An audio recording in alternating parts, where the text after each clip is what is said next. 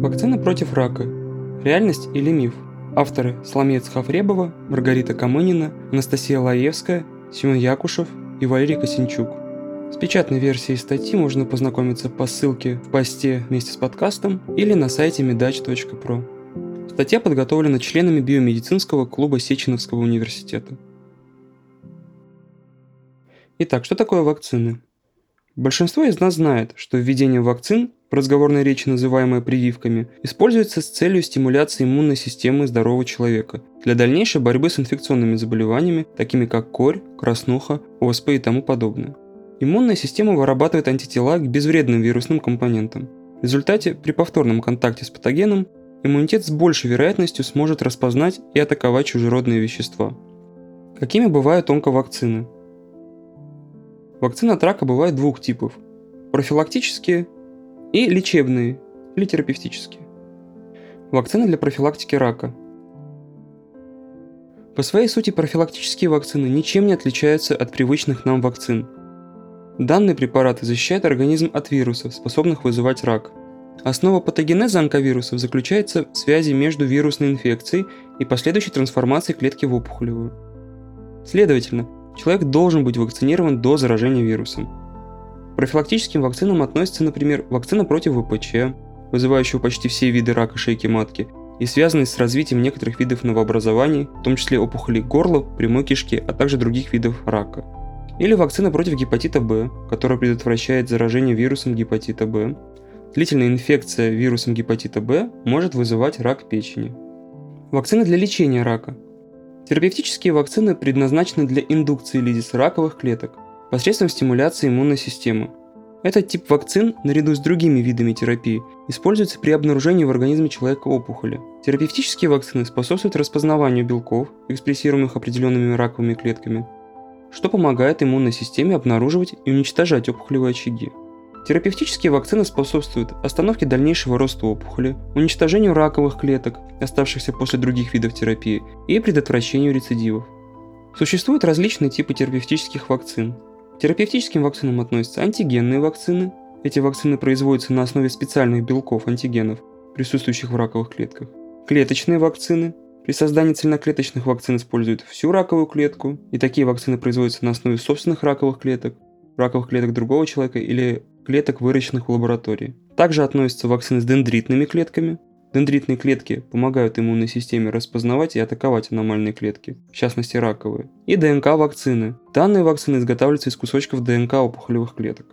Терапевтические противораковые вакцины, используемые в настоящее время, включают Provenge, который используется для лечения рака предстательной железы, притом каждая доза содержит специфически модифицированные в лаборатории лейкоциты пациента, и вакцину БЦЖ, которая первоначально была разработана против туберкулеза, затем одобрена для лечения рака мочевого пузыря. БЦЖ – это живые бактерии, вводимые в мочевой пузырь через катетер.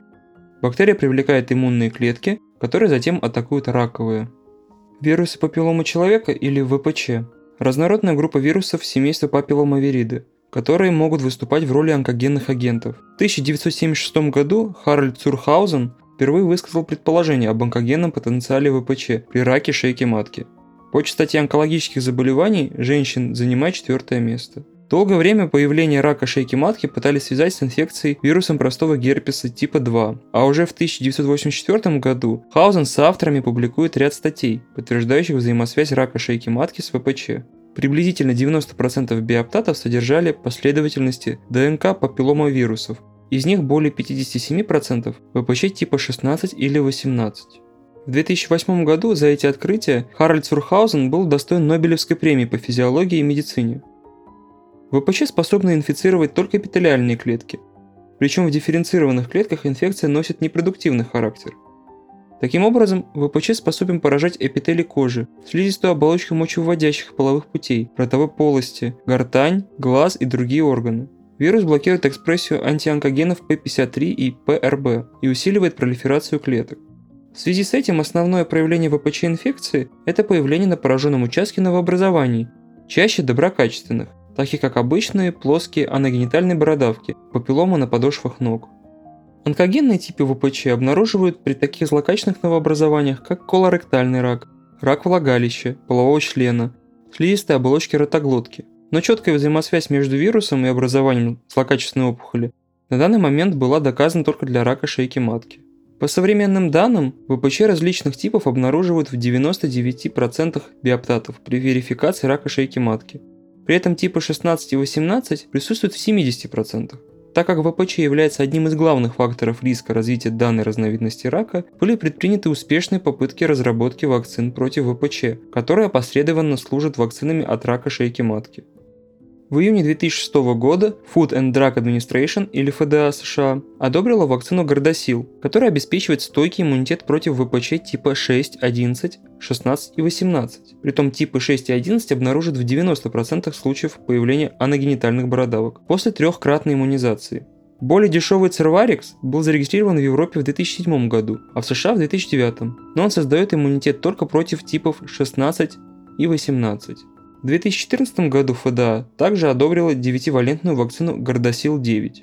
ВОЗ рекомендует проведение вакцинации на национальном уровне и девочкам, и мальчикам в возрасте от 9 до 14 лет, то есть перед началом половой жизни. При этом вакцинироваться можно и позже, до 45 лет, хотя ранее считалось, что только до 27. В ряде стран вакцины против ВПЧ уже включены в национальный календарь прививок в различном объеме. В России только в ряде регионов. На сегодняшний день эффективность вышеперечисленных вакцин можно оценить по снижению циркуляции онкогенных типов ВПЧ в популяции. Но риск развития рака шейки матки измерить труднее. После заражения ВПЧ первые проявления опухолевого роста могут возникнуть через 20 лет. Тем не менее, есть данные пятилетних клинических исследований, где в качестве конечных точек выбрали аденокарциному инситу, дисплазию шейки матки ЦИН-2 и ЦИН-3, Четырехвалентный гордосил обеспечивал 99% эффективность. У 99% неиммунных ранее к ВПЧ 6, 11, 16 и 18 типов женщин не были отмечены признаки собственной и аденокарциномы инситу, и дисплазии шейки матки ЦИН-2 или ЦИН-3. Такая же эффективность была определена у бивалентной и 9-валентной вакцин. Таким образом, вакцины против ВПЧ в недалеком будущем могут стать одними из первых вакцин против рака. Еще одним онкогенным вирусом является вирус Эпштейна-Барр, которым заражены до 90% населения Земли.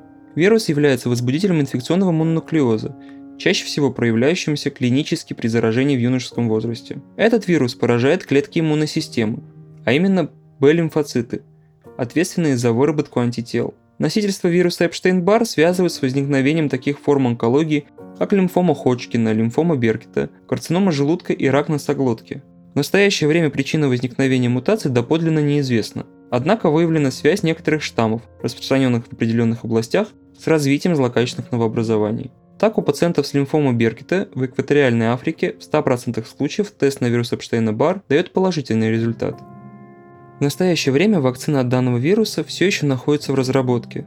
Процесс создания вакцины осложняется высокой вариабельностью штамма вируса в зависимости от зоны распространения. Развитие онкологических заболеваний можно также предупредить с помощью вакцин от вирусов гепатита. Гепатиты, вызываемые вирусами гепатита Б и С, могут привести к развитию рака печени. Вирус гепатита Б при персистировании в организме способен реактивироваться в условиях иммуносупрессии, например, при ВИЧ-инфекции или при прохождении химиотерапевтического лечения. В таком случае вакцина применяется не для профилактики рака, а для его лечения. Вакцина против гепатита Б, по данным некоторых исследователей, может работать в качестве противоракового адъюванта, вещества, усиливающего иммунный ответ. Причем вакцина может использоваться не только при раке печени, но и при лечении злокачественных опухолей других органов, например, глиобластомы. Если говорить о формировании иммунитета против вируса после введения вакцины, то это возможно только в условиях нормального функционирования иммунной системы.